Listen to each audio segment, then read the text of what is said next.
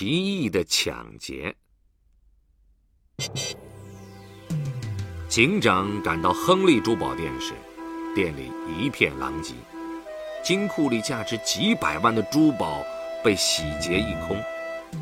老板亨利脸色惨白地坐在地上，已经说不出话来。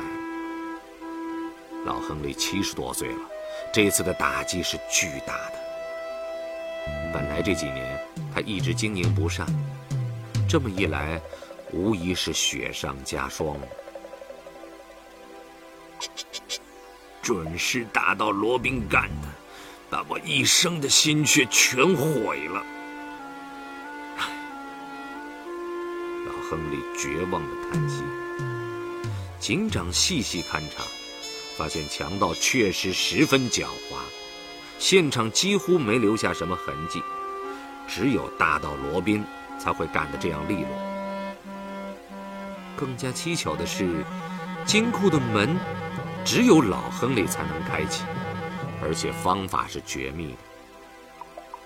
难道是狡猾的强盗跟着老亨利潜伏进金库，把珠宝洗劫一空？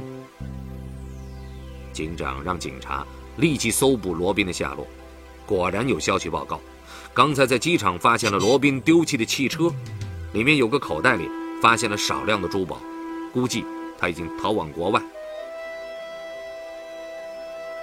又让这个强盗溜了，幸好我为珠宝保了险。老亨利说。警长听了，若有所思地说。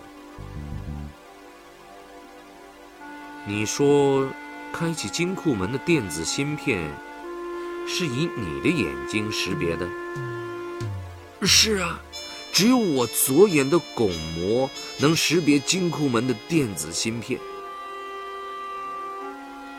警长注视着亨利的眼睛，好一会儿才说：“亨利，你还是跟我说实话吧。”听了这话。亨利的眼睛里露出了绝望的光。